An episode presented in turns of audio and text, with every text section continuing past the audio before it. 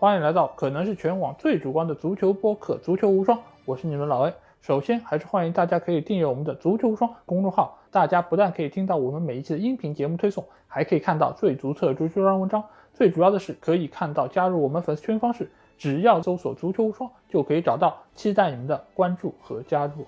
那欢迎大家可以继续收听我做客翻转体育的这期节目啊。首先还是要和大家说一声抱歉，因为这一期的音频录制的过程中出现一些小小的问题，所以使得这一次的音频的质量略显不足。尽管华伦已经尽他的所能去修补，来使得这个内容还可以收听下去，但是呢，还是使得大家在收听的一个感官上有一些损失啊。这里再次向大家表示抱歉。在另外一方面，我想说的是，通过这次串台翻转体育啊，我觉得我也是啊第一次尝试和两位主播聊一些啊社会人文类的一些话题，这个体验也是非常独特。因为平时我们是聊足球内容相对比较多，而且尽管我们的足球内容也会涉及相当一部分的文化类，包括还有社会类的一些内容，但是第一次纯聊这种方面的一些话题，我个人觉得还是非常的有意思。而且我觉得对于我们平时在聊足球播顾客来说，首先你是一个人，其次你才。是一个球迷，你才是一个喜欢看球的一个受众，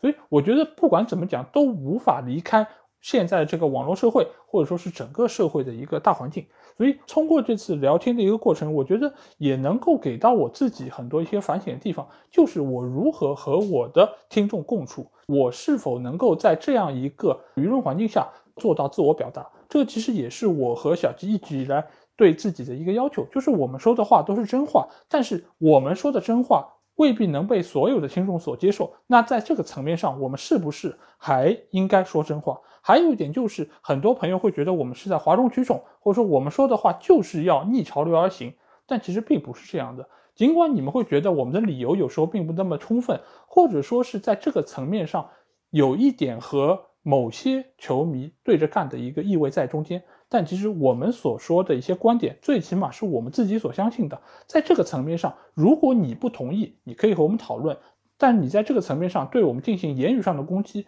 那我觉得是大可不必。因为这个节目是对所有人公开的。你如果觉得听了好，你愿意留下来继续听，那我们热烈欢迎。但如果你觉得这个不合你的口味，那我觉得你大可以去找那些更合口味的节目。毕竟。整个音频平台上有这么多的好节目在等着你们去挖掘，就像翻转体育这样一档好的节目，我相信如果我们的节目不合你的口味，翻转体育可能会是更适合你们那一道菜吧。那不管怎么说，我觉得在目前的一个舆论环境之下，其实有越来越多节目都不被接纳。那我觉得我们作为自身来说，更不应该在这个上面自我受限。所以，我和小吉做这档节目有一个共识，就是说我们想说的。如果这点都做不到的话，我觉得对于我们做播客来说，才是真正的忘了初心。那通过这个节目，其实我也说了很多我内心的一些想法，还是希望大家可以继续收听我做客翻转体育的下半集节目。那接下去就是正片内容，我们接着讲，接着这个第四点，就是第四个口号叫营销强国。英雄跌倒好吃饱，这是这其实可能是我写过我觉得最成功的一个，这是这七条里我最喜欢的一个标题，就是英雄跌倒好吃饱，真的是这样，就是尤其涉及到运动这，就是这两天我在那个隔壁有一个聊文学的博客叫跳岛 FM 去串了一次台，然后讲到就是关于体育的很多写作，那关于体育写作除了新闻的报道跟非虚非虚构的写作之外，还有的可能会是一些可能文学的创作，但是围绕着体育这件事。就是有很多作家对他的批评，就是这一定是一个构造英雄的过程。就是那那我们姑且可以认为说，大家崇拜的运动形象，某种意义上一定是一个形态的英雄，对吧？那或者说，对于媒体来说，营造这个英雄这件事对他来说是有益的，是必要的，它有好处。但是我们现在看到的情况是，我觉得这届看到情况是，只要他有任何形式接近往这个英雄叙事上出现。就一定有人要站出来先踩一踩，努力或者先踩踩看能不能踩死。如果能踩死就很好。我这个号，不管你是个视频号、订阅号、公众号、抖音号，你能吃饱，对吧？如果你 不能踩死，你赶紧出来道个歉，立马就跑了，这个也可以。就所以我说这叫营销强国。因为这届前两天我在豆瓣上看到有人在讨论这件事，就是有好像有有人在发说，他觉得在国外好像他觉得他感受到这届奥运会气氛没有那么强。然后有很多人认为说，就是因为在中国是这么多的商家跟媒体，就自媒体的参与度，让你他每天把这个热度推到你的面前了。可能在国外的话，大家如果没有对网络上瘾到这个程度的话，就还不至于如此。所以我是觉得这届是营销强国的一个典范，就是它的确就这届东京奥运会应该做的也比前几届要成功很多，而且又多了抖音、快手这种媒介的直接强。里约的时候，抖音、快手他们出来了吗？我应该都没有吧？一六年的时候，五年前了已经是。抖音抖音有的，有的应该是有的，但是可能没有这么深的参与到这次的直播和这个传播中。对。快手是很明确的，因为我我有快手的朋友，他在奥运前还来上海做片子，就是跟奥运直接相关的，所以他们是花了很多钱，就是各个媒介都来。这届那那我们可以说播客也加入了，就是我我觉得这届的情况就是，我是把它说成就是要吃人肉的营销号，那就是真的就是把你捧得越高，摔得越狠，一个英雄跌倒，十个营销号吃饱，就就是这种情况，就是。我们三位都大家都看球踢球，就这个情况，就是在足国足情况，我觉得心目中也是很严重的。就是国足每次出征前，大家都啊，这一届你瞧瞧我们这个小伙，哇，我们中超砸了这么多钱，哦，我们这次亚洲杯我们不一样，我们厉害了啊。然后输的时候啊，问责到底是怎么一回事？是个谁谁下课？那这届某种意义上足球这也有，就女足的情况嘛。不知道有没有人吹，但是吹女足一般不会这种我们厉害了，而是这种铿锵玫瑰的东西再拿出来放一波，然后但是摔的时候就照常大家一起往上跳。就是女足这儿，我不知道你你们俩感受是因为女足已经有点早了，在奥运会刚开始的时候，但她输的最惨，对吧？呃，对，因为因为其实我觉得他们对于就是英雄的这个让他跌倒的这个过程啊，其实就是一个什么样的过程？就是你把英雄举得越高，因为他有个势能嘛，就是你举得越高，他摔下来的时候就。碎的越厉害，这样的时候，你作为你的营销的这个效果，可能才是最佳的一个状态。所以它必须要有事先的这么一个举的过程，才有最后踩的这么个过程，才够够响，就就跟京剧一样，你叫个响嘛，你 这个这个才够漂亮。所以女足这个事情呢，尽管就是大家也知道，你现在在吹什么什么世界杯亚军，或者说是奥运会银牌，对，有点不太合适。确实，你也不能。就是 眼瞎到这个程度，但是大家也知道，如果你是看了呃那个就是对韩国那两场比赛，你会知道现在我们女足的一个水准是在一个什么样的一个水平线上。但是当时所有的这些，不管是专业的媒体还是不那么专业的一个个人来说，他们都会把女足和以前的这种铿锵玫瑰，包括以前可能又把孙雯啊这些。知名的这些球员拿出来，尤其现在孙雯也是那个女足的一个官员，所以在这几方面的一个叠加之下，就是你不说他推到最顶吧，最起码他在原有该在的一个位置上，可能再往上推了百分之五十。那这个时候，你所有的，比如说是冷静一点的声音，你也不要说是的看低那个中国女足，你但凡是冷静一点的，他们都会觉得你是。灭我国威，你怎么可以在这个时候？而且我们女足又是如此一个具有传统的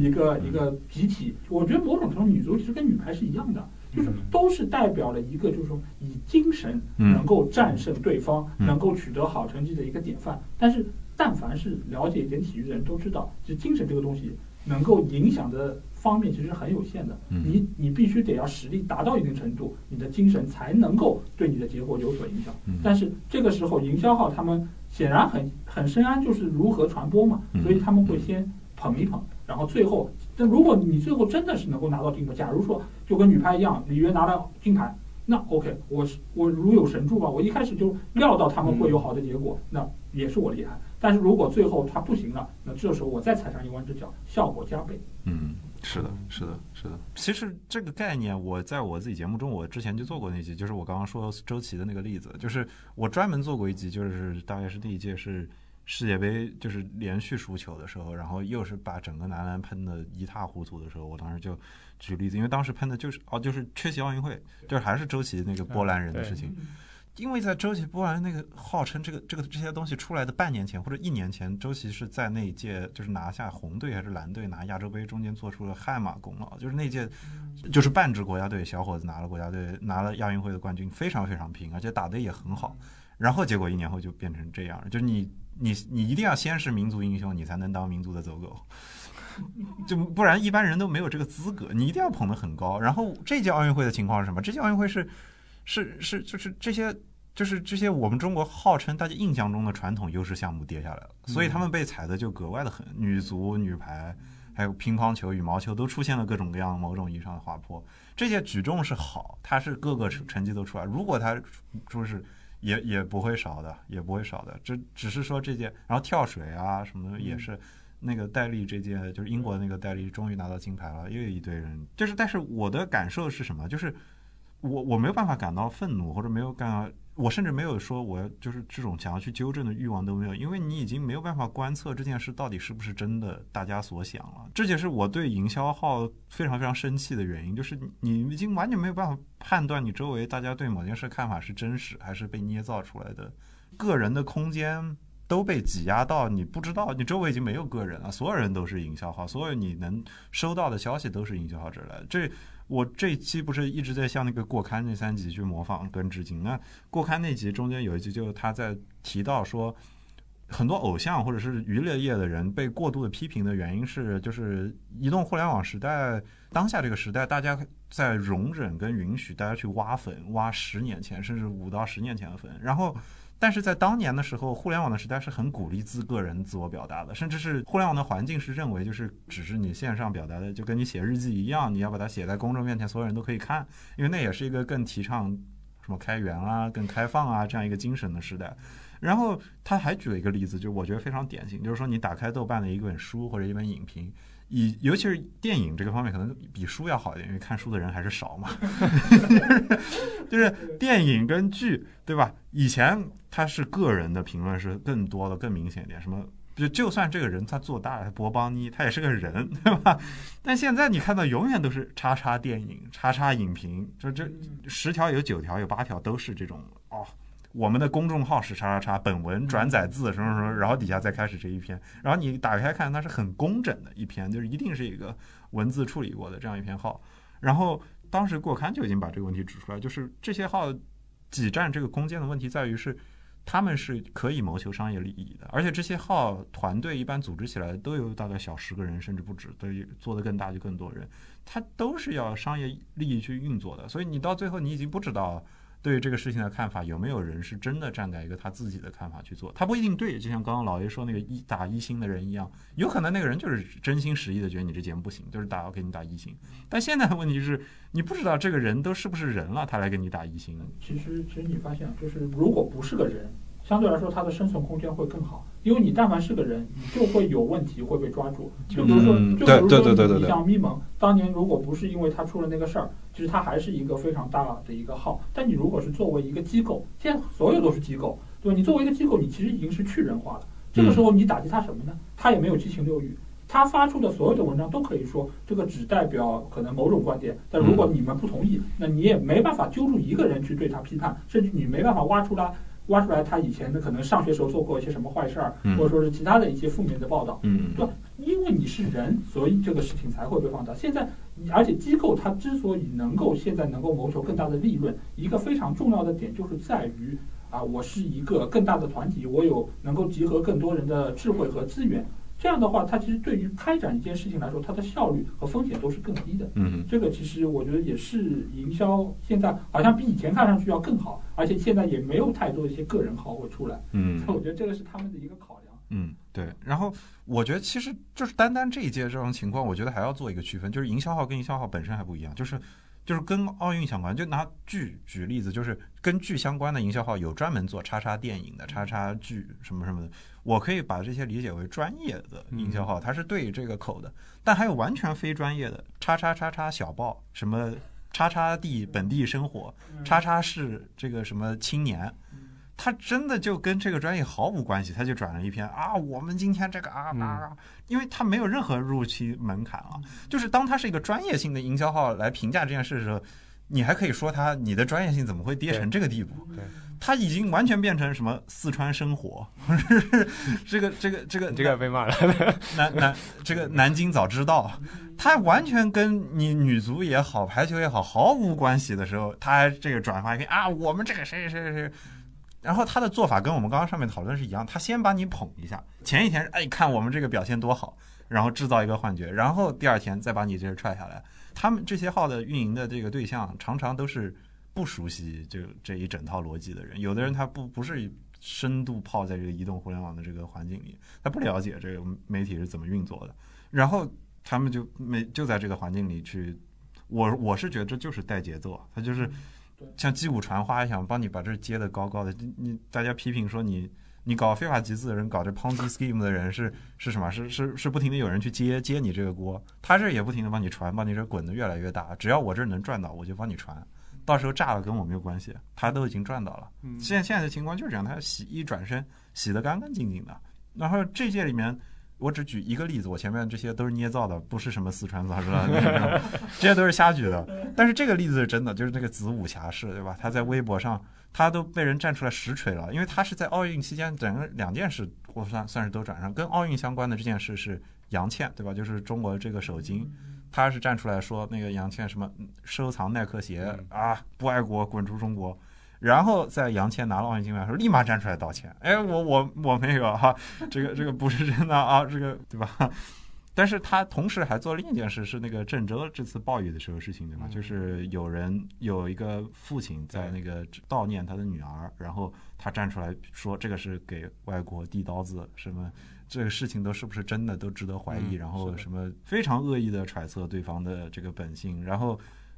被郑州官方的人确认了，这个人真的是他父亲，真的在悼念他女儿，后立马就把自己摘得干干净净，说我没有说过这话，这是什么别人给我泼脏水。媒体当时说的时候，并没有把事实说清楚，我只是指出什么的。对，嗯。但是这一来一去，我还是这想法，就他流量都赚到了，这几百万的这个点赞、播播放、转发，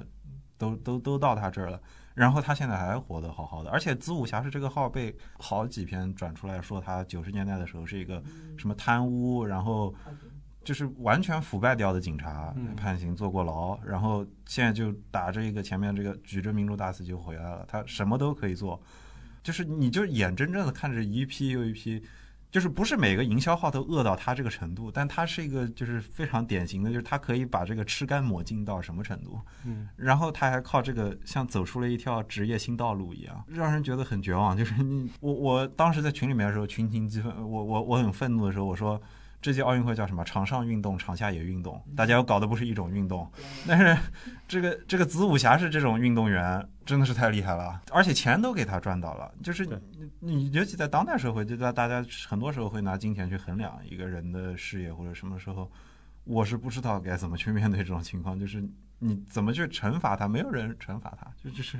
所以这是我他现在炸好了，他现在，但他微博封掉了，封掉了，他封掉了吗？对。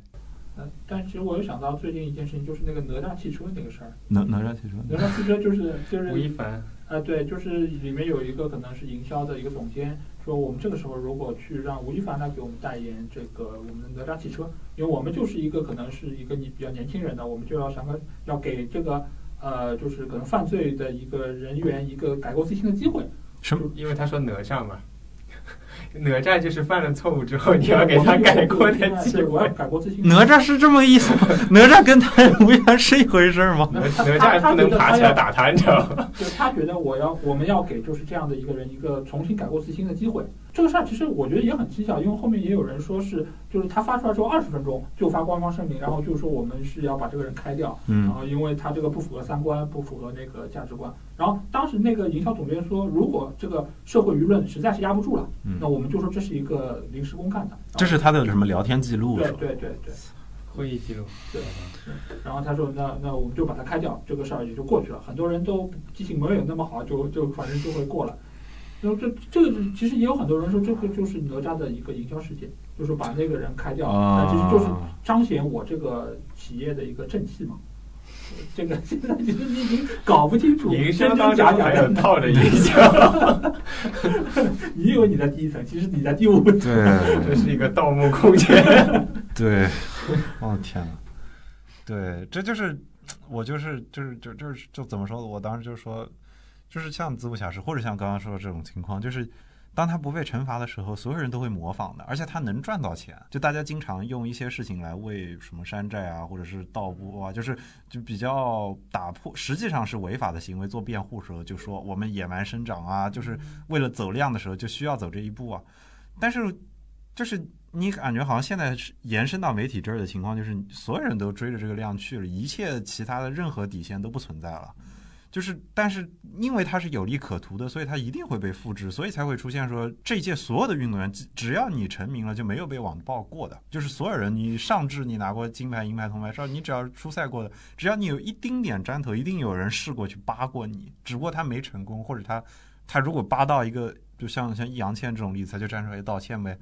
其实我当时最初的那个策划是什么？我说有没有办法让他们入刑？就是我，但是我是很生气、气愤到这个程度。我确实很气，我然后你又觉得就是很无力，就是到达了这个程度，就是你不去捶打他一下，就没有任何办法去阻止他的时候，我才会去想说，是不是法律这个时候应该站出来干预？然后我们群里有人说啊，这个不一定好啊，有可能变成因言获罪啊这样的事情。所以我是不知道，就是因为我只学美国法律，我对中国的情况不是特别清楚。然后我去查，我在文书网上看了一遍，就搜不到网络暴力的作为一种情况。虽然说网络暴力这个词已经存在了很久了，存在了十多年了，所以我不知道国内到底是一个什么样的情况，就是有没有就是网络暴力的这个例子，或者是用用它来作为一种惩罚，法律机制上的惩罚是有这样的例子吗？就是首先我可能我个人也不是很赞同，嗯，用法律这样的，或者说去专门为了这样的事情立法这样的嗯作为，嗯啊有有几层原因吧。比如说第一层，大家的这个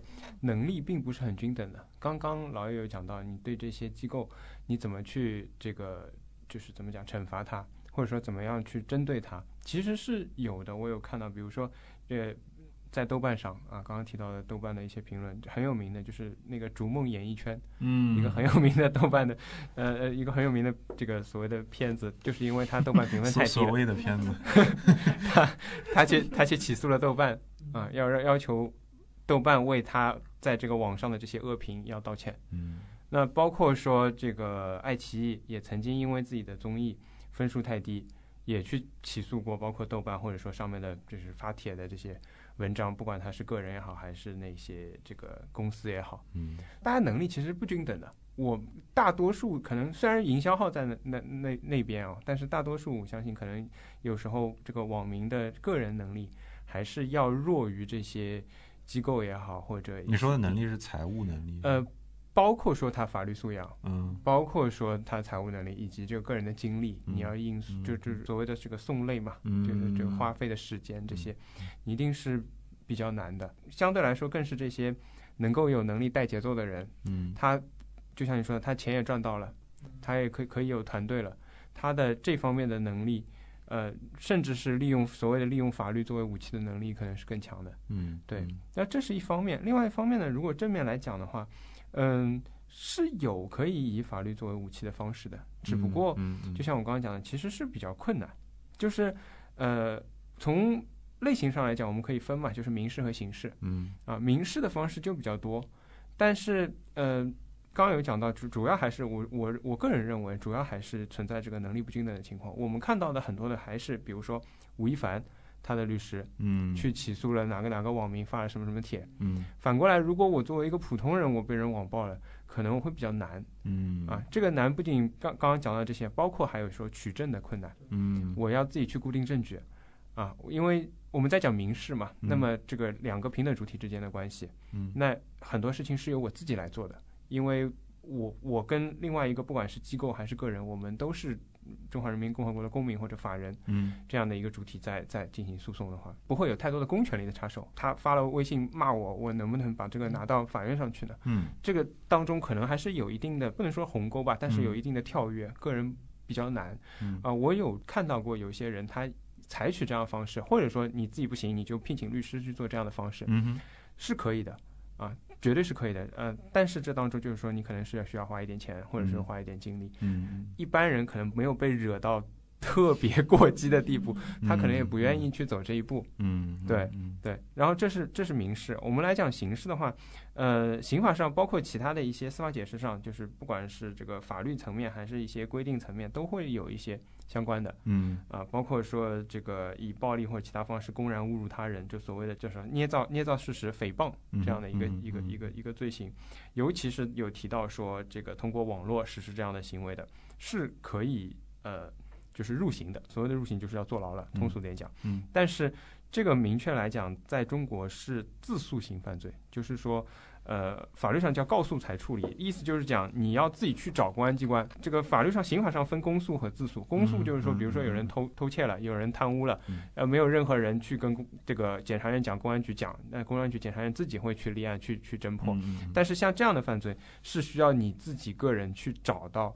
比如说你所在派出所，甚至找到对方所在的派出所。啊，来来来处理的，那还是回到刚刚问题，就是个人的这个耗费的精力还是比较大。嗯嗯啊嗯，我想讲一下，就是我当初想到这个想法的例子，以及就是我觉得就是成本上，它可能原可以有一些应对的方式，就是一个是就是就是要这么去做的原因是，你如果允许一个子午侠是这样或者，他就是他就是一个模范啊，他真的就是，而且以中国人最擅长的就是，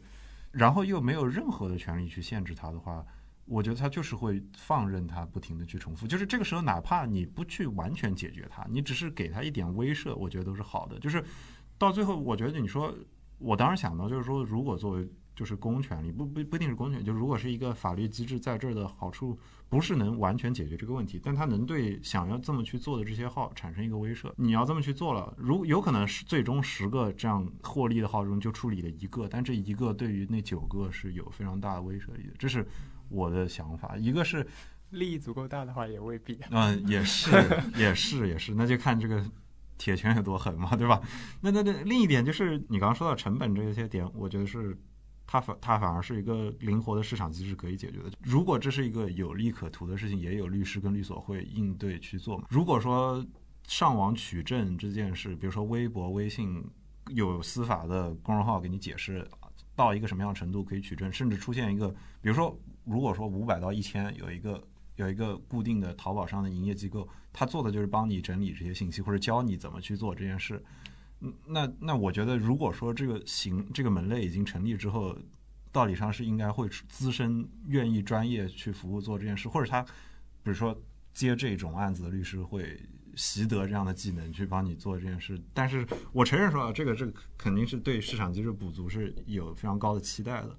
但这这个是我我刚刚想的，就是我觉得它是，它应该是可以，可能是我比较适应美国的环境了。就是市场机制给出的现状啊，市场机制给出的就会是，吴亦凡有很多律师可以帮他打这样的官司，甚至也可以赢，甚至那些钱对我相信对吴亦凡可能也不是那么太重要，可能赔个两万三万的，但是他对有利可图，而且他可以比较快，我可能整个流程也会比较快的解决。嗯，但是对于普通人来讲，可能这事情就会。对这个事情，其实还牵涉到什么呢？就是如果你是作为一个个人做这件事情，其实是有一个起步费的。就是我如果只是因为这件事情我去请一个律师，我一个人也是去以这个律师，我和我可能十个人。那我们就回到那个中国的集体诉讼的问题了，是吗？对，所以你如果只是我个人，或者说我遇到了我这个一心的这个问题，我最后能够向他，就算是打官司能打赢。我的也不够付律师费的，所以很多人就觉得，哎，就我自己掂量一下，这个好像是可能最后 cover 不了我的成本，那我就不干了。我自己问一下自己，除非他对我有肉眼可，因为每个人其实对于你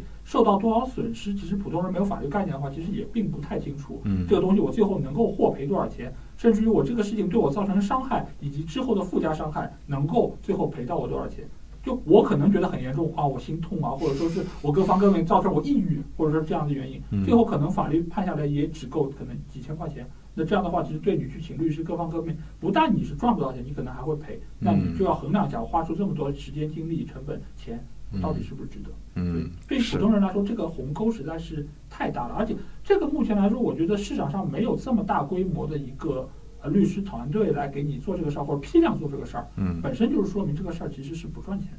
嗯，所以更多的人就觉得，那我就忍一忍吧。而且我们民族又是很崇尚这种忍耐的，所以就更加不会有人做了。也有齿送的这种传统，齿什么送？齿送就是齿余哦，就不愿意就是走到。听说打官司好像很丢人的事情，你要劝让我进医院，我都觉得烦。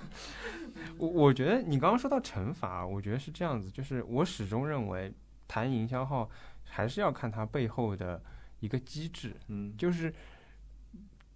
怎么讲，就是谁让这个这一条信息出现在热搜，但是比如说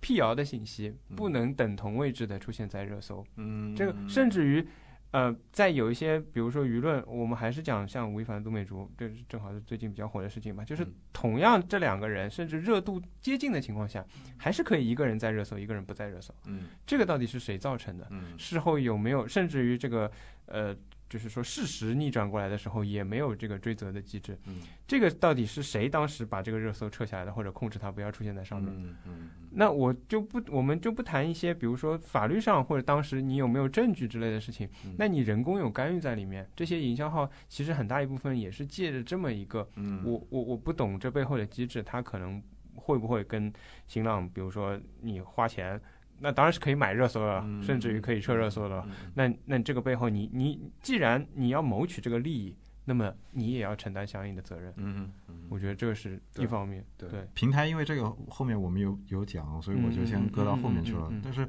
我我刚刚是在想的是，就是平台为什么不可以被诉呢？就是平平台就是就是我我现在觉得就是这是一个思路上的限制，就是大家习惯了过去的三四十年来的做事的范围，所以觉得比如说。你一定告不赢大的公司，但是就在尤其是尤其是在现在这个大背景下，就是这两三年这一年来，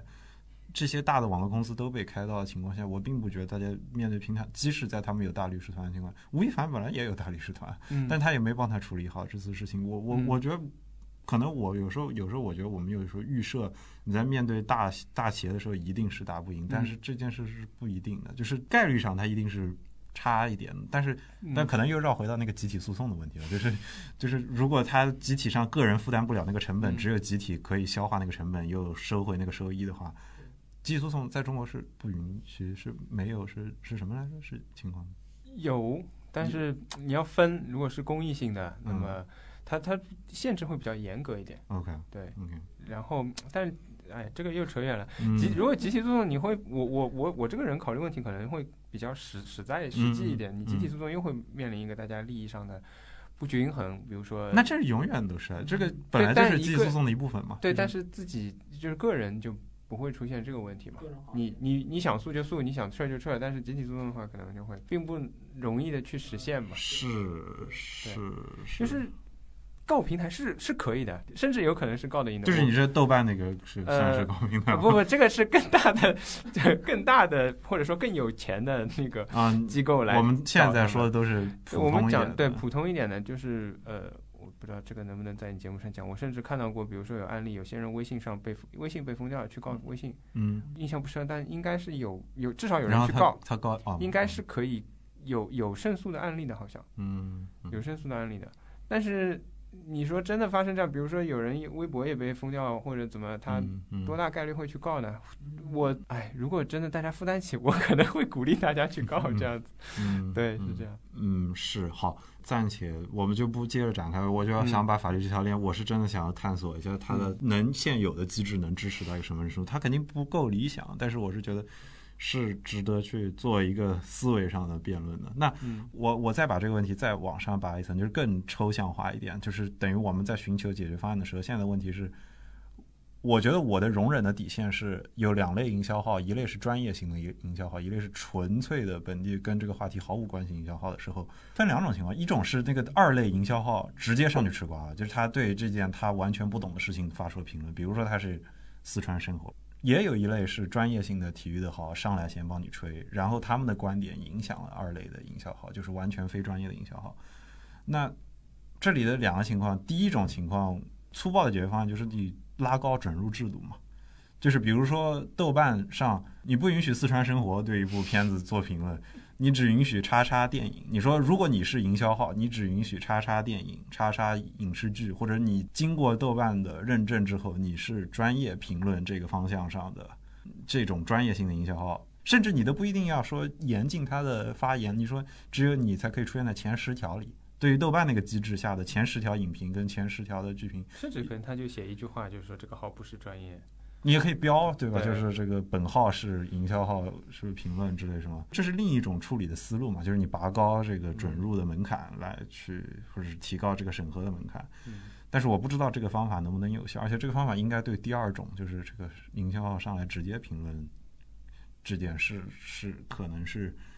有一定的阻碍的。我我我不知道，我我真的是那天很发愁，我就觉得到底你如果没有办法惩罚营销号，到底该怎么办这件事？就是你就牵涉到言论自由了嘛，就是你你你所有人其实都可以对一件事情，尤其你可以专业的评论，你也可以不专业的评论，甚至我这个就是转载的。你能拿我怎么样的？而且我甚至可以跟你讲，四川生活有可能跟那个专业营销号都是一家公司的。嗯，我这一篇文章，嗯因为因为我大概是了解这个行业，也有很多机构是这样的，就是他会收各种各样的账号，嗯然后他会一篇文章全部发给你作为嗯，对对对对做一个立体，轰给炸给一个对这样的情况下，对他其实就是会呃，就是有可能就是根本就是一家就一篇文章，然后大家用。嗯那这样这样情况下，你根本不可能说。呃，我我要先要准入，你才能发，因为这个其实对于你的审核其实也是一个非常大的考验，因为嗯。你每个平台其实都有不同的准入的方式，嗯。你如果都是这么操作的话，而且现在你又知道自媒体的这个量其实真的是海量，你根本审不过来，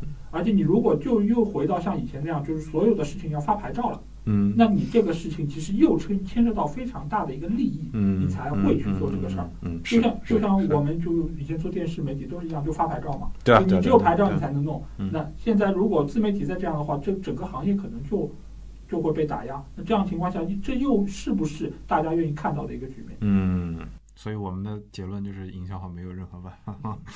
因为你这个样的，就不客气的说，如果你这样的呃思路的话，比如说他们会问你，你做这样一个播客，你有什么专业背景吗？对吧？嗯你有什么？呃，那可能大家都没有嘛，嗯但是我们还是能够提供我们的观点。嗯呃，我那所谓的言论自由也好，或者说这个这个自由的市场也好，希望呢都是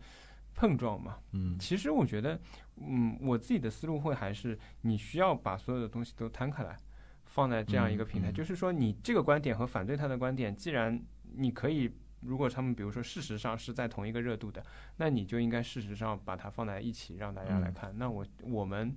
嗯，怎么讲，也有点这种偏理性人的这个假设，都会认为大多数的人可能就会更希望看到事情的全貌。嗯嗯但是可能在这样的奥运或者说在这样的狂欢下，大家也不一定想看事情的全貌，嗯，这可能就是我们头痛的地方。嗯我觉得这个其实牵涉到一个什么问题，就是你是劣币驱逐良币，还是良币驱逐劣币？嗯现在如果说你一个劣币出来，有这么多的人就是想看劣币的东西，那你到底是劣币的问题，还是看劣币的？对对对对我们其实是想让你看到更好的东西，但是其实嗯所有的之前的可能很多播客，对吧？其实都说到这一点，就是劣币的东西更容易满足别人想要看的这么一个欲望。嗯，所以这个时候，你只能寄希望于说，啊，好，好像你更愿意可能看文艺片的人更多一点，而不要去看《小时代》，那你只能寄希望于影迷的水准嗯能有所提高。不，我站在这个质疑的角度，我说我我站在另一端的想法的原因是，我觉得就是劣币驱逐良币这个说法容易让大家掉入一个陷阱，是认为那个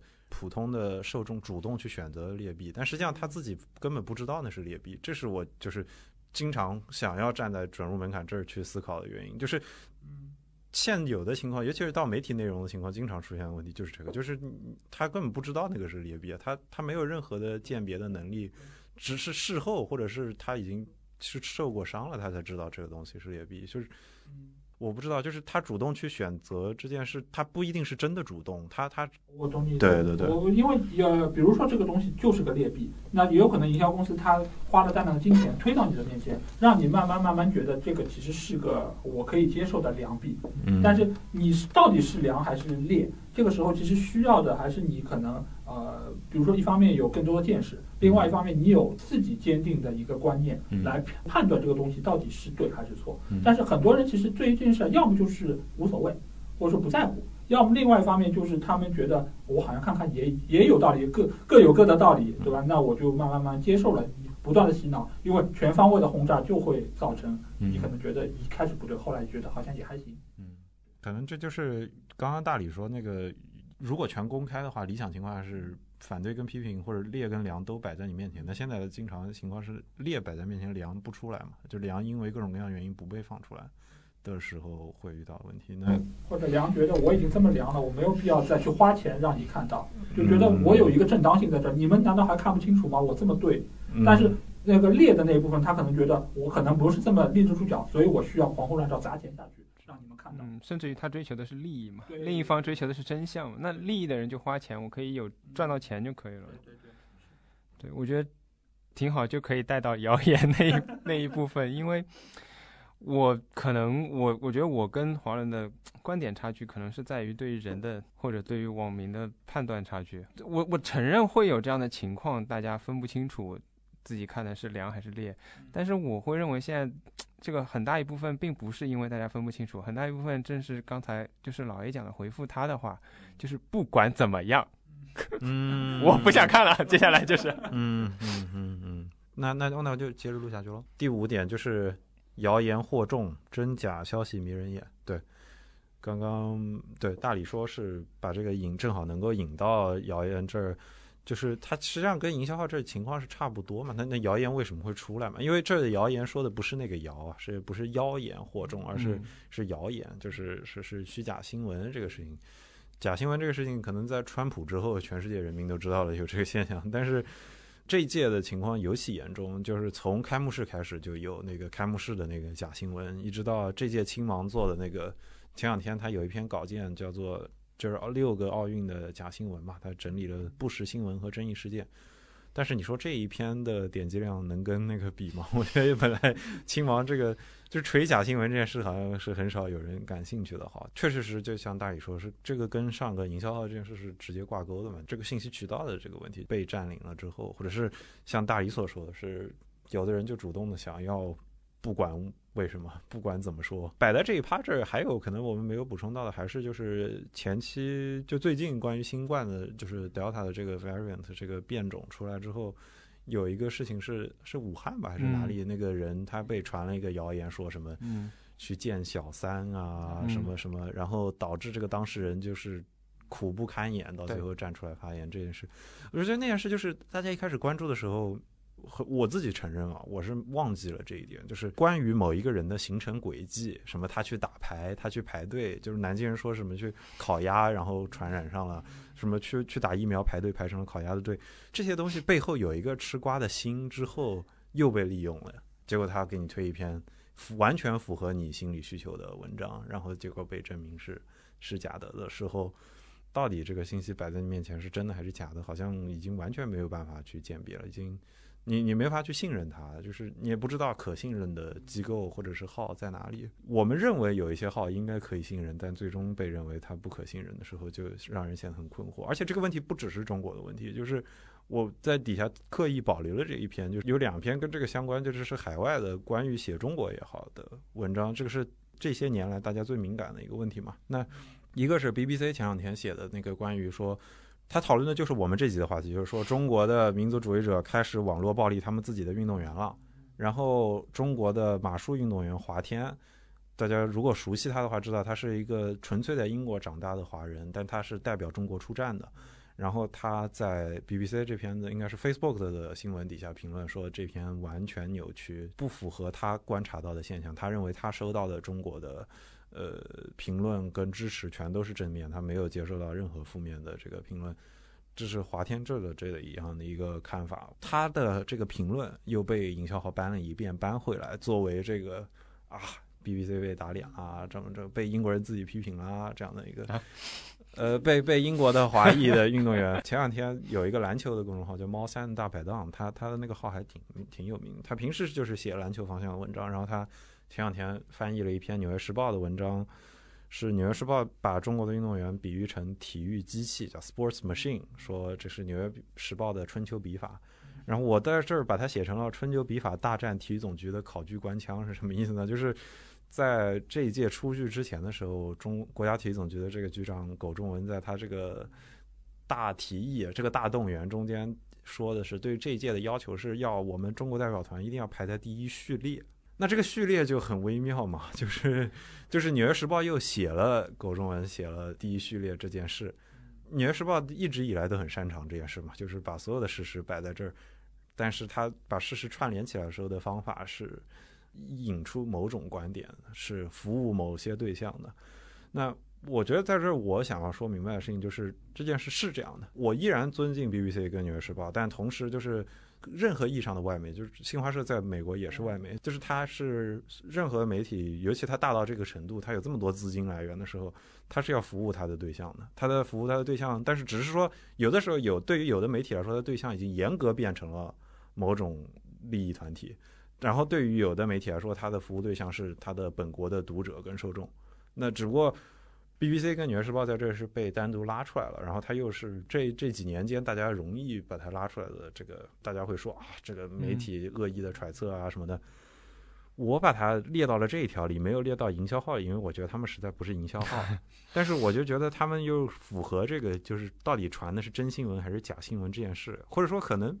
本来真意真假就没有意义。就像《纽约时报》在这处理的情况，它经常是它传的一切都是真的。他说的所有事情都是真的，但是他可以引出另一种观点。某种意义上，我们在苛刻营销号的时候，营销号写的也算是真的吧？他只是选择性的放一些真的出来，避免另一些真的出来，然后给你制造了一种幻想。等于大家都在利用人性的弱点，好像在做这件事。其实，其实我觉得这个事儿说说一个题外话，就是我们那个账号其实最早刚出来的时候，有非常多的评论说是什么？就是我们节目很主观。一点都不客观，嗯，然后我们当时其实就会觉得啊，为什么大家都会说主观？但其实就我搭档其实说了一句，我觉得用在这儿非常精辟的一句话，就是他们觉得我们主观，是因为我们没有说他们认为的东西。嗯，所以就是每个人其实都有自己预期的，想要听到一个东西。比如说我你说梅西，那你就说啊，应该技术很好，是球王最好的球员之一，等等等等。但有人说，比如说他非常烂。他的水准可能是第一百名等等，那那你可以这么认为吗？可以这么认为。那我作为一个播客，我可以这么说吗？好像不是那么合适。那有人说就说你可能很主观，但是这个其实就是跟你的预期是不一样的。所以这件事情你拿到这些消息来说，有些时候其实他在看这个消息之前，其实已经有一个预设立场。在这个情况下，你如果说到了他心坎上，那你就是客观的。就是你是很有权威的，但你如果说跟他的想法是相悖的，他就会觉得你的处处地方不合理。这个时候真和假，其实在他看来已经不重要了。你符合我内心才是真的，不符合就是假的。所以营销号之所以会有那么多的粉丝，就是他通通晓人性，或者他知道大多数人爱看什么，说到他们心坎上。所以这个时候他只要放出更符合他们预期的那个真的部分就可以。他其实就是。把那些可能相对平衡的东西拿出一端，剩下的他他喜欢的，我放在你面前，仅此而已。热点的追逐也是一样的道理嘛。比如说桥本大会比赛结束之后，一定有营销号预设，大家想要看什么？嗯，大家想要看，不管是他出丑也好，还是对他的攻击也好，还是如果你都没找到，你编一个他曾经攻击过中国人，嗯，大家也都会很乐意。嗯嗯。大家当时那个时候想要的可能就是这个东西，嗯，对。说回这个，我觉得，比如说你说华天回击 BBC，BBC 有写，但我我没有看全篇文章，我不不能这么说。但是就这个介绍来讲，他有写错吗？或者这个标题来讲，呃，中国网民在攻击他们的这个。呃，选手这个有多大的错吗？如果错了，我们这期节目也不用录了，是吧？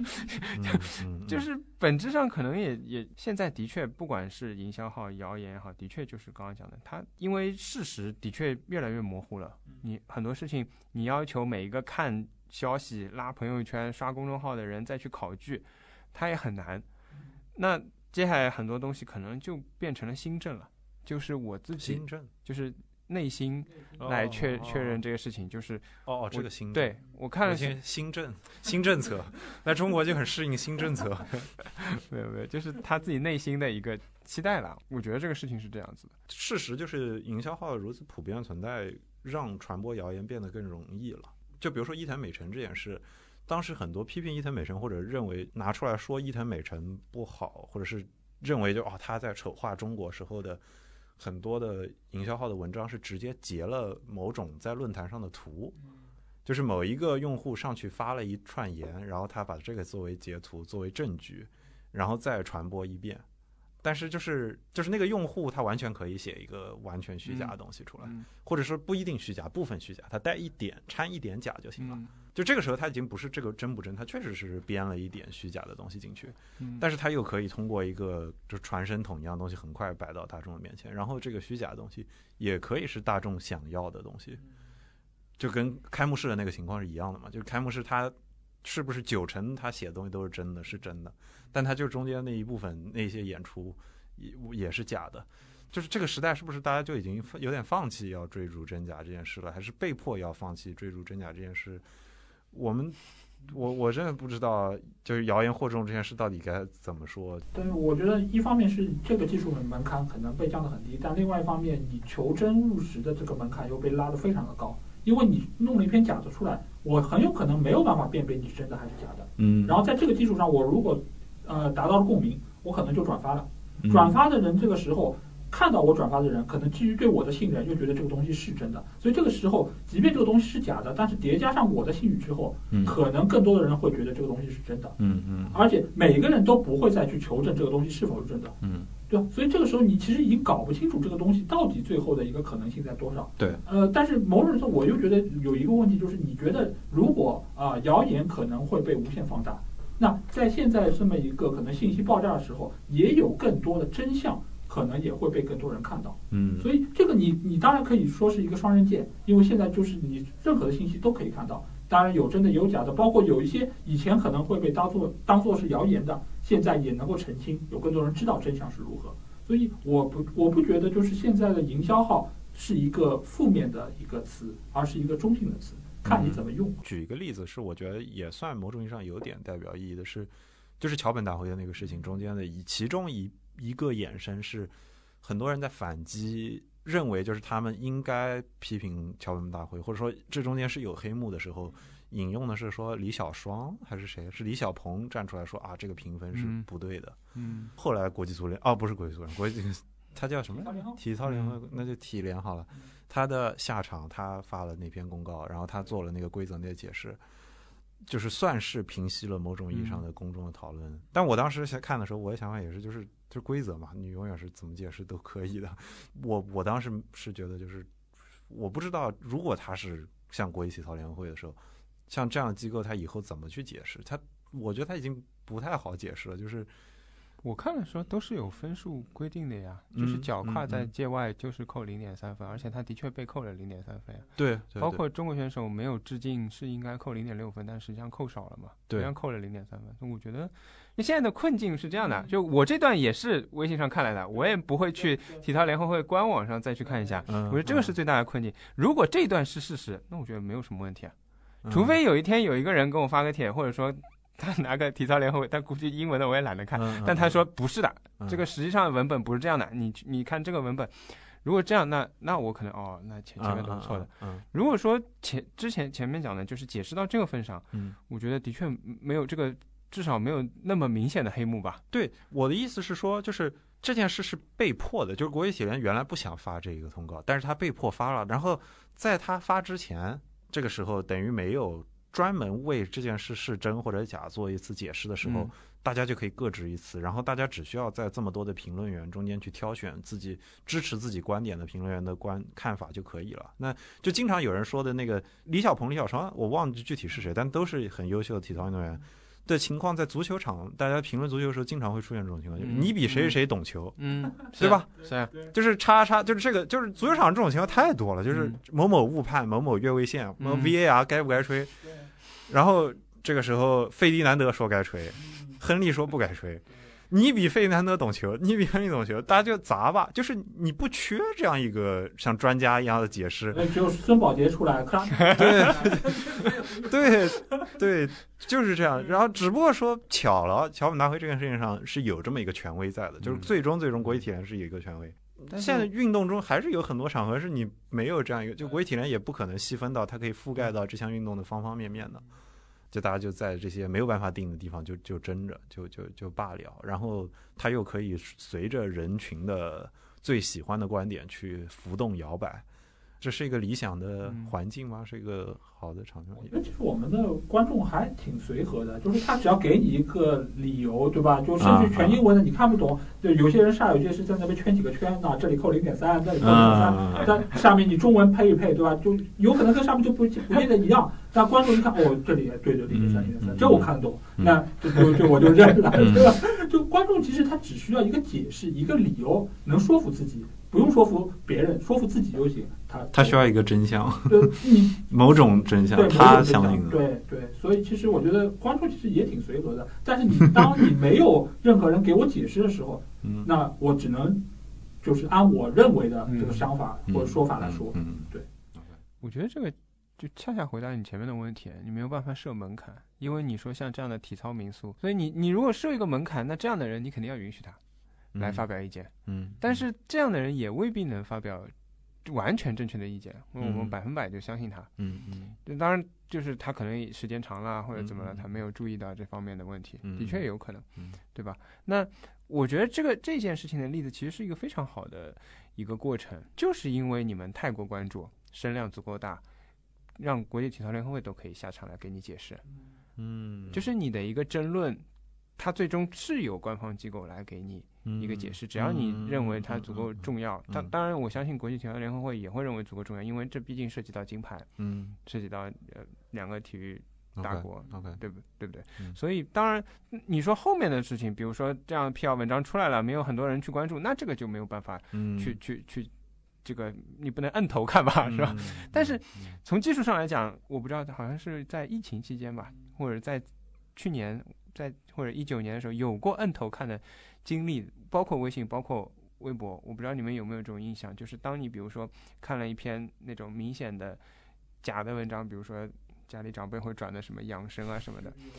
对不，你看过之后哦，当时是没有的，然后之后他会推推一个推消息给你的，说你曾经看的哪篇哪篇文章是谣言，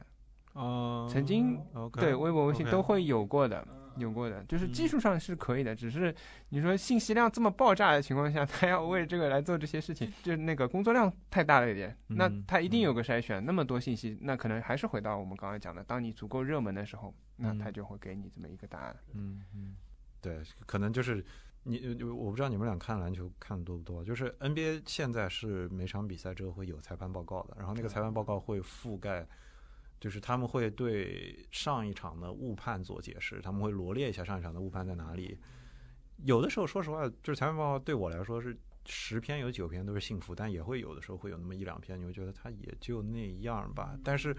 好像裁判报告是有一个功能性的作用，就是它确确实实能平息大家的争论，就是嗯不不排除啊，就是 NBA 出过那个就是假赛的事件嘛。NBA 以前因为那个多纳多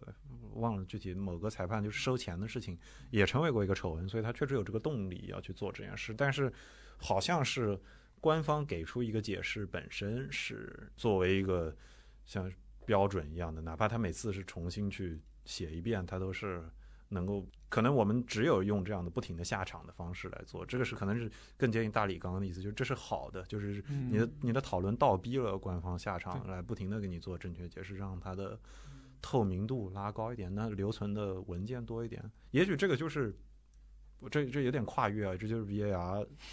出现的时候，就是大家要不要等那个 VAR 的感觉嘛？就是可能这就是支持 VAR 的话，你就是要在那等一下，你就是那个成本是值得的，就是它能平息掉一点难件。我不知道，可也许足球再发展四五十年，大家会默认，当然应该有 VAR。就是你看 VAR 为我们嗯，避免了很多冤假错案，或者是当场去解决了很多的问题。当然应该有，我觉得哦 VAR，OK 是是最最伟大的发明。这当然现在不完善，但这这个是我的意见。我觉得现在不完善，但是它的出现已经跨了一大步，嗯不断完善就会往前慢慢慢更加接近真实，嗯，我觉得是很好。我其实不知道 VAR 为什么技术上没有办法做到像网球的鹰眼那样那么快，就是这件事有必要那么慢吗？就是场地太大了。因为网球你场地小，而且你需要针对的其实只是可能靠近边线的那一些位置，嗯因为你只有那个才有争议嘛。你嗯靠你的界内界外其实就已经很清楚了。，OK，对。但是就是我是觉得有的时候就是看，就是对我来说 VR 我觉得很难忍，就是看裁判跑下去，再跑上来，再比划。现在不是也就是说不不这么干了嘛？像这次欧洲杯其实就很少有跑到场边去看，因为他有那个裁判系统，他会直接告诉你结果，你不用去看，越位就是越位。对吧？就是如果是红牌动作，我告诉你红牌动作，给红牌就行了。嗯，场上裁判就是一个功能性的。嗯，OK，其实是可以这样，我觉得。OK，OK，这一点我觉得还是蛮全面的了。就是真假，我们已经不止，我们已经把真假又拉到一个哲学意义上去讨论，又再拉回到体育那去讨论。我是觉得挺好的，很好。我我也想不出任何要补充。对，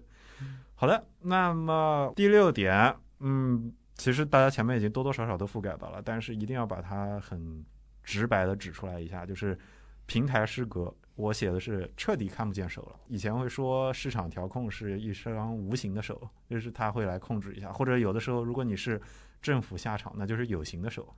但是我们现在已经没有手了，我是觉得在平台这件事情上已经没有手了。我就是想点微博的名，其实这次标题我以前想做的更狠，我就是想把微博。说成是像社媒毒瘤一样的存在，但是也这样说也不完全公允了。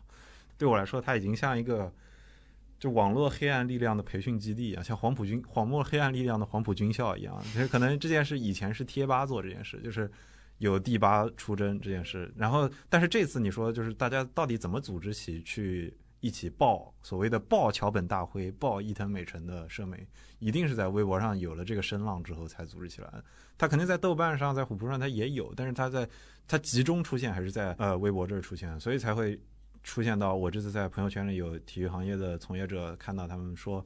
微博这次没有拿到奥运的版权，所以吃相实在是难看到了一个 恶心的程度。但是我不知道大家同不同意这件事啊？就是你你们觉得在这次事件上？是是，首先是就如果只说微博的话，微博是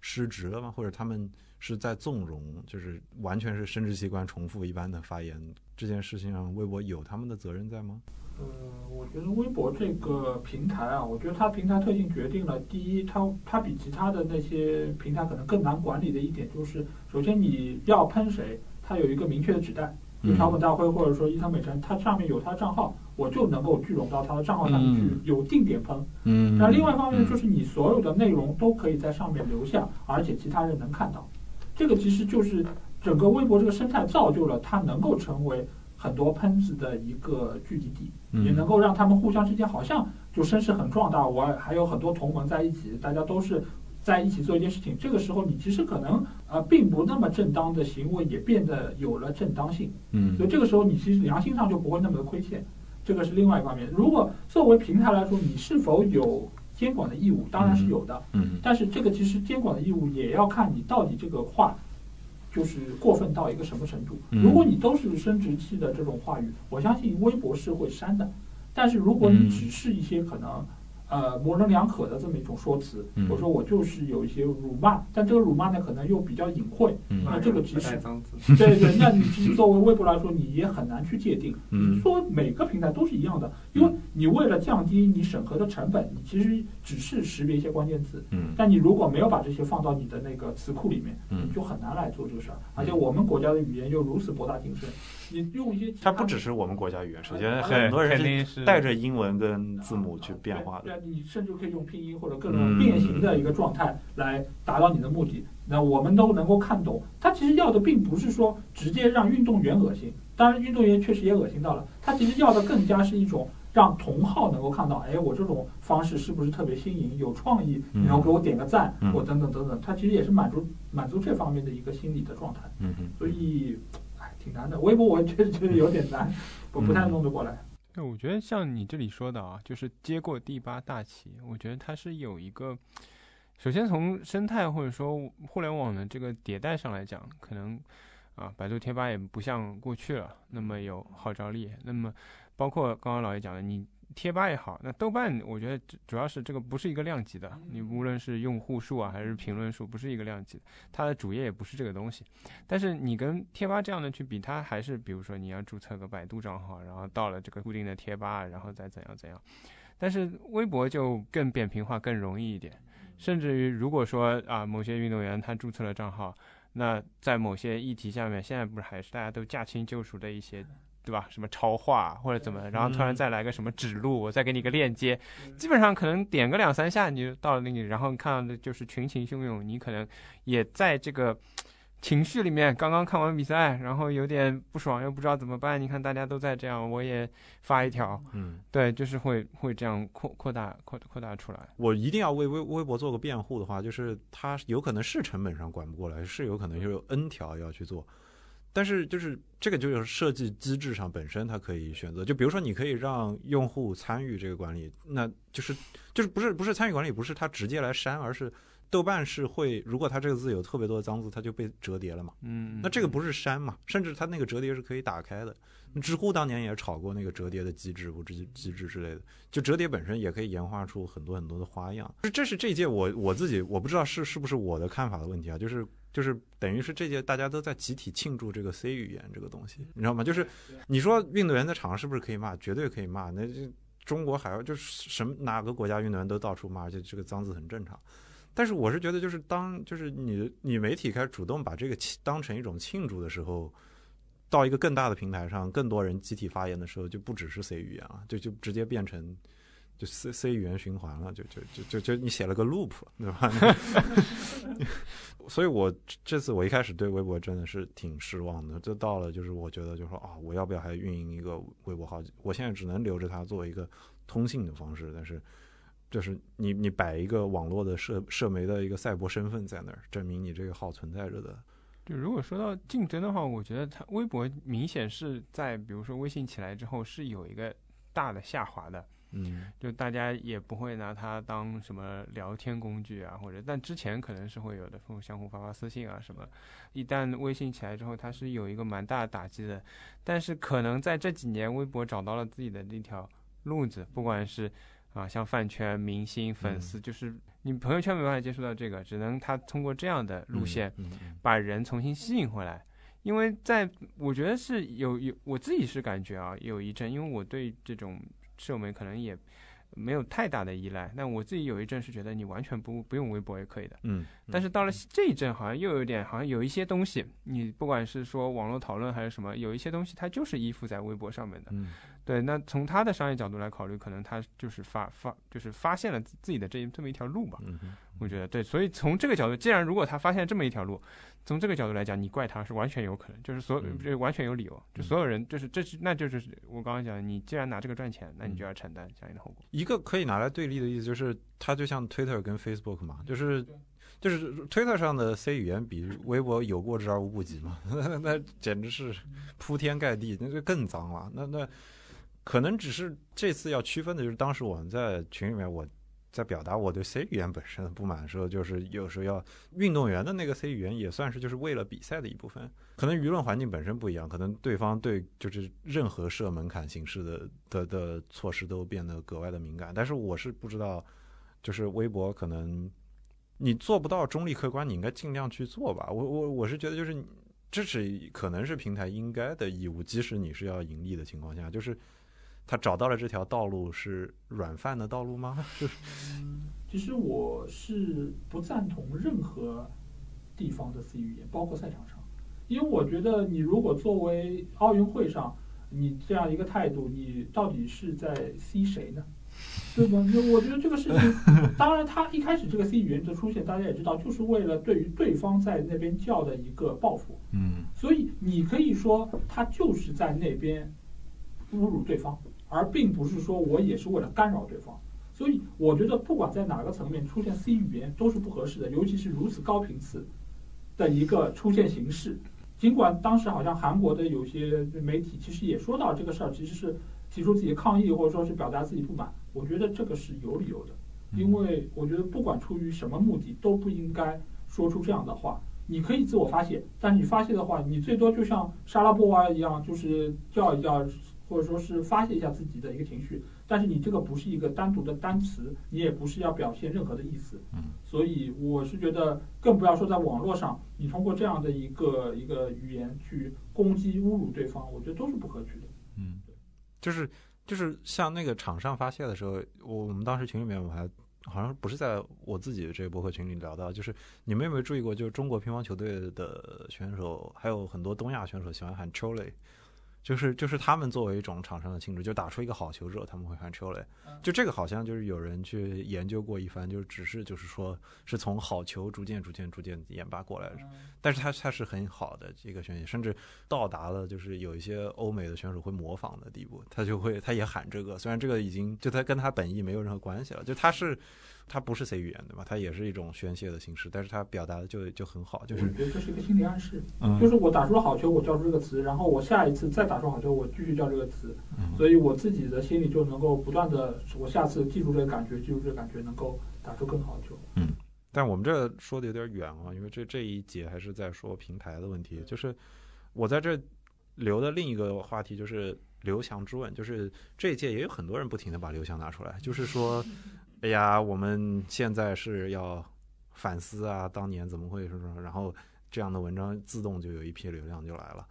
呃，刘翔那个时候至少有新浪博客了吧？有有博客了吧？应该，但是那个时候可能用微博的人更多吧？对对，OK OK，就是那个时候平台就有没有平台这件事，跟平台的管理的形态跟现在已经变了很多了。也没有抖音，没有快手，什么什么其他的。感觉那时候更自发，更是每一个个体，嗯，在没有所谓的代接，嗯，我也不能说没有吧，但是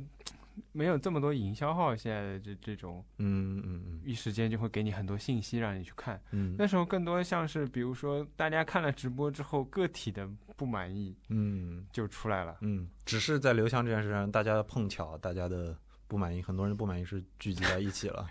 就说明当时其实可能这个是更贴合民意的，就是确实是有这么多人不满意他的这个，而不是被可能营销化带动的。嗯，因为因为这次就是提到刘翔的时候，我是看到有一篇文章，是是刘翔是有人扒出来一个大概三四年前刘翔的一个采访，说什么你们不用道歉，我理解。这个批评，就我觉得那个时候可能运动员跟普通人之间，就虽虽然大家也会有这样很大的误解，但是这个误解中间没有这个中介的这个机构在中间扮演的角色，让它变得更复杂了。他是就是是就是就是几千万人上亿人对你的误解，但他确实就是一个真实的反应。但是现在我觉得可能就是你不知道他甚至是不知道是不是一个真实的反应了，你就你就是，但是他这个力量的确是在的，他也可以去洗一个人的号或者爆一个人的号。现在平台的责任跟义务变得更大了，他可能把你心中的那种误解勾出来。嗯，我觉得如果是放到今天啊，刘翔这个事儿，有可能刘翔的水军会出来平衡这种 网络暴力，就是说是他他也很不容易，或者发出一点他好像受伤很痛苦的照片来带一波节奏，我觉得也不好说，因为当时其实刘翔的商业价值其实非常非常巨大的，他其实牵涉到各方各面的利益。所以，如果是放到今天，我相信一定会有预案，因为他们很清楚自己要退赛了，嗯，这是一定的，所以他们肯定在提早就会安排好这种水军或者舆论的一个导向，对吧？所以我觉得这个事情已经不会再 再发生，谁也不比谁单纯。是是是，OK OK，好的，那么这一点也聊完的话，我们来到最后一点啊，就终于是展望了。就是这一点也是可能是最没有那么争议的一点，前路漫漫，奥林匹克在衰亡。不是说我认同这个观点啊，但是我觉得三个人一开始想要聚起来是聊欧洲杯的，然后我们当时也聊的是是欧洲杯，就有很多人在说他是不是在衰亡了。但是奥运会是一样的道理嘛，就是我觉得都呈呈现了这个情况，就是欧洲杯的时候开始之前的时候，很多人说欧洲杯你看没热度吧，没热度。然后开始之后，觉得其实热度还行吧，但是你也不知道是不是因为你活在一个就是体育迷的这个这个这个泡沫里，所以有可能这个减防效应在了。但是奥运会，我觉得同样的形态又来了一遍，就是在奥运会之前啊，什么石原里美举牌子，下周五就是奥运会开幕式了，你知道吗？然后然后然后奥运会开始之后，好像有很多很多很多。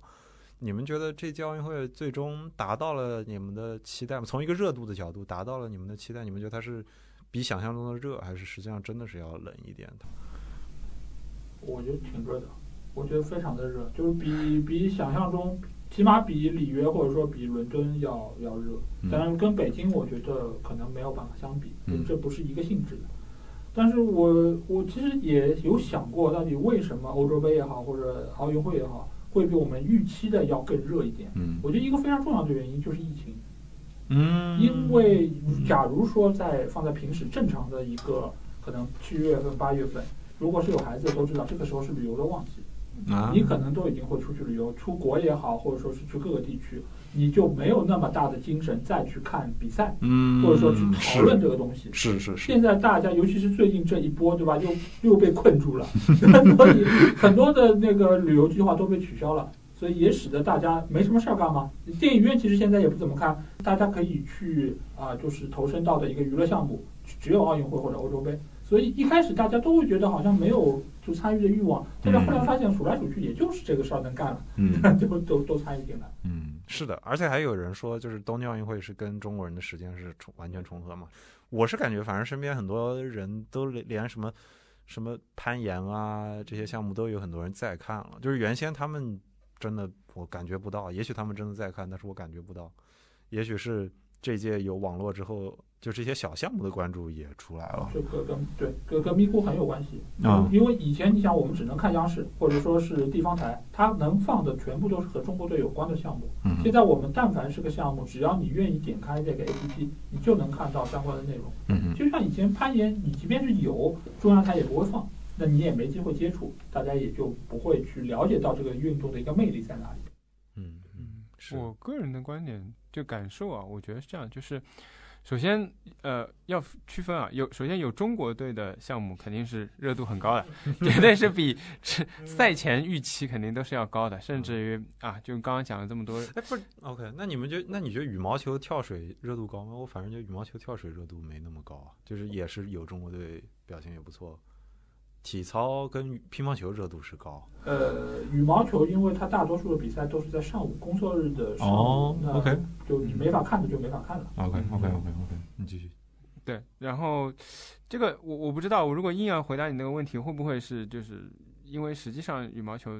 可能有一些希希望降低预期的因素会不会在里面？因为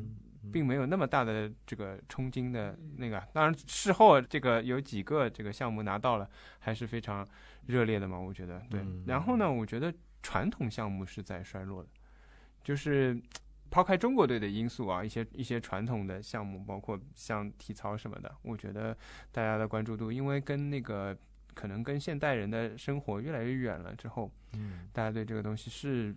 不太，因我我我我感受到的是可能热度有点下降。然后呢，新兴的项目，大家因为可能参与这些项目的人也越来越多了嗯啊，然后这个。平时旅游啊什么的，包括比如说你的节目也做过这个滑雪，当然这是冬奥的项目，嗯但是在夏季的，比如说冲浪啊或者攀岩啊，因为切切实实你在城市里的这些人，平时是可以去参与到的。虽然说他可能接触到的就是电视上接触到的机会比较少，但是有这样的活动，不管是你说单位团建也好，还是自己个人兴趣也好，慢慢的可能去玩了之后，形成一些小圈子。像我看了那个冲浪的比赛，完全就是因为我去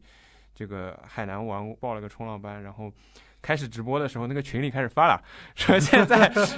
说现在开始直播，有有 有比赛，然后还有那个有解说版的，没解说版的，因为那个好像没有直播，就网上咪咕好像也没有，有一些业余爱好者自己做了直播，还有官方信号是没有解说的，嗯就两个版本都在那里，然后就有几个人，你看到群里讨论了吗？就会点开来看，虽然完全看不懂，也不知道他们在 怎么打分什么的，嗯但是对我觉得新兴项目随着大家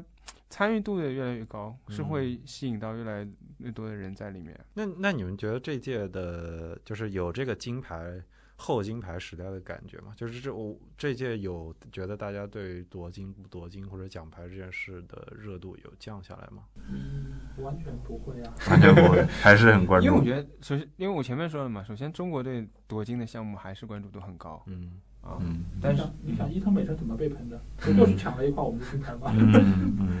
然后另外一方面呢，中国今年成绩的确也是不错。嗯那么这个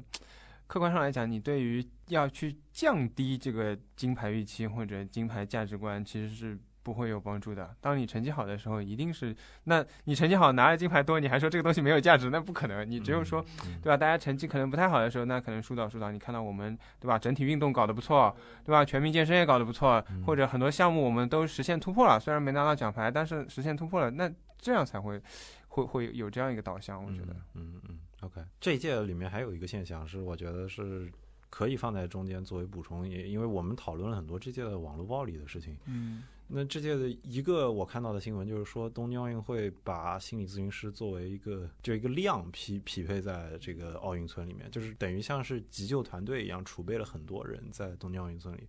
那这个等于是对我们这我们这期节目讨论到的这个对运动员网络暴力这件事的最直接的回答，就是他的心理咨询师成了一个标准的配置了。某种意义上说明，就是奥运会或者举办奥运会这件事在变得更加的复杂。就是这其实是在奥运会之前大家讨每次在讨论衰亡的时候的一个问题嘛，就是呃，从很多人公认的那个什么八四年什么奥运会的举办的商业的成功开始，到现在，就是奥运会好像。吸引很多人承办，绝大多数人公认的原因都是是赚钱的，而且能赚很多钱。但是这个说法在逐渐的被证伪，或者说它在这几届变得越来越难以成立。那呃，如果说它在一个财务的角度上已经很难成立，在一个公众文化跟这个情绪的角度上也很难成立的话，这时可能大家又有很多人拉回了，在说奥运会是不是在衰亡这件事。呃，你们俩觉得奥运会是一个在？向示威的过程中迈进的这么一个，是在这条路上，还是说他的基本盘真的很稳？就他光吵架都能吸引这么多流量，好像听起来后者更合理一点啊。就是就是虽然是个盛会，但是吵架都能吸引这么多人的话，商家会推着他往前走。但是就如果没有人主办，商家想推也推不动啊。就是就是我们这么多讨论下来。东京是今年的赢家吗？好像其他人都赢了，营销号赢了，转播商赢了，但是东京好像不是赢家。如果没有人承办的话，他是真的会面临这个问题的。承办还是会有人承办的，这个事儿我觉得还是一个非常赚钱的一个生意吧。呃，今年东京之所以看上去不是那么成功，主要还是因为疫情的原因，造成没有这么多的游客能够来到东京，能够有这么多的观众去到场馆里面观看比赛。这个其实是大大影响了他们的一个盈利状况。嗯。但是呢，不办，死得更惨，所以他们才不得不硬着头皮也要在今年把奥运会给办掉。尽管他们承担着可能会让疫情更加扩散的这么一个风险，但是他们也必须要这么做。但是这么做的一个原因，其实还是在于奥运会其实是一个非常赚钱的项目。就是我是觉得，就是大理刚刚这个说法，恰恰是提供了就是。因为越来越多人在从事跟接触各种各样小项的运动，所以大家的专专关注度也被疏导到，或者是就是更多人是因为我从事这项运动，所以我开始看，就包括大家这一届很多人开始欣赏举重或者去欣赏田径中的一些运动，就是因为更多人真的去做过类似的训练了之后，他突然能欣赏这项运动的美了。这个好像是这届在出现的情况，至少在中国在出现的情况是有可能的，所以。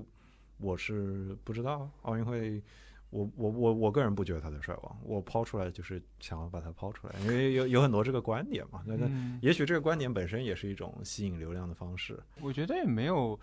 可替代的，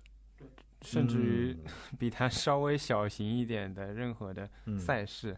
啊，这个东西，因为当然其他项目可能都只能在自己办世锦赛啊。嗯。但是奥运会它把所有的这个体育运动都。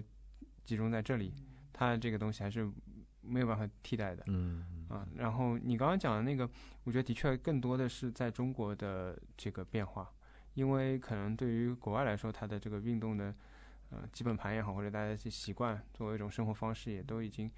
固定下来了。嗯，那么，但是我觉得奥运会的变化是。就像今年，它吸引了很多新的项目，嗯，那它是在通过这种方式在跟年轻世代有这样的交流，无论是像滑板啊，还是像攀岩这样的项目，但是通过这种，那你可能觉得啊，之前的项目不不吸引人了，对，那现现在的人这一这一代的人玩什么？那么对。这些项目在了奥运会，这同时也就说明了它的魅力。老一阵的，我觉得这个情况会会非常的典型，就是比如说对于他这一代人跟他的上一代人来说，看奥运会是某种意义上的一个必然，就是它是娱乐的限制，或者是它作为一个时代的记忆，它不是时代的眼泪啊，就是会说大家也会去看。但对于下一代人来说，他会因为我从事的这项运动而去看，这可能对于对于运动来说本身是还是一件好事的，对于各个项目的发展来说还是一件好事的，还是呃。对我，我觉得我们还是希望，不管怎么样，虽然奥运会成了很多人赚钱的机会，但是希望这赚钱的中间也有一些人是真的这项运动的教练，或者是从业者，或者是退下来的运动员，他还在做跟这项运动的呃相关的工作，然后能够鼓励更多的人开始锻炼。呃，对我在奥运会前推过那个我的那个节目的一个活动是大家做波比跳，然后去换运动的课程。我也不是打广播了，因为因为我我是卡在那个闭幕式前来作为截止点的，但是我是当时就是这个想法，就是与其看你也可以参与，对。然后如果维持这个精神的话，我是觉得奥林匹克不会衰亡的，我觉得它还会继续这样活下去。大家相遇的时候，到底想吵架还是想见面，还是能够碰一碰的？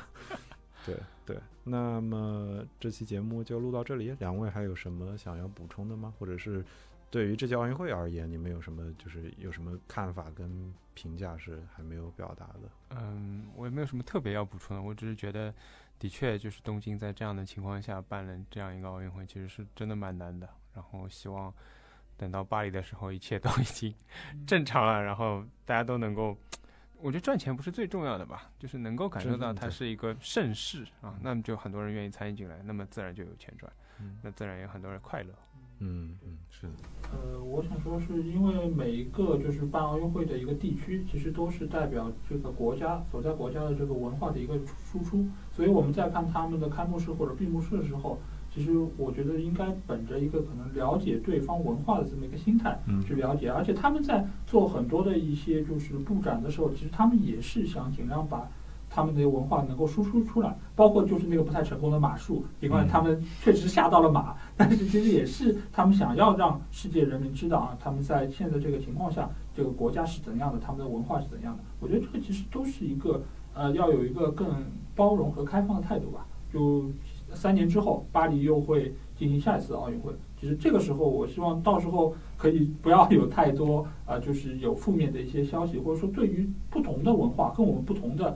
这些内容，能够有更包容开放的一个态度，让大家能够知道啊，人家在看到我们北京奥运会的时候是一个什么样的心态，我们去看人家的啊开幕式是什么样的一个感觉，而不要太带有太多的一些自我的一个感受吧。嗯，OK。呃，行，呃，这期聊得非常开心。然后我觉得关于奥运会就是要做一期回顾，只是这一届的情况比较特殊，你就是要以这样的方式来做回顾。呃，我不知道三年后巴黎奥运会会不会变得好一些，有可能这届确实有很多只有日本这儿才会遇到的问题，也许在下一届就会好一些，也也有可能在疫情之后，hopefully，疫情之后，我不知道会不会是疫情之后啊。呃，奥运会会会以更熟悉的形态出现嘛？那呃，感谢你收听这一期的节目。呃，对，如果你喜欢翻转体育的话，也可以在各个平台上收听或者是转发。如果你想要加入微信群的话，也可以在微博上联系我。非常感谢两位这期的参与，呃，非常的辛苦，我们录了快三个小三个小时了。对对，感谢各位的收听，那我们下期再会。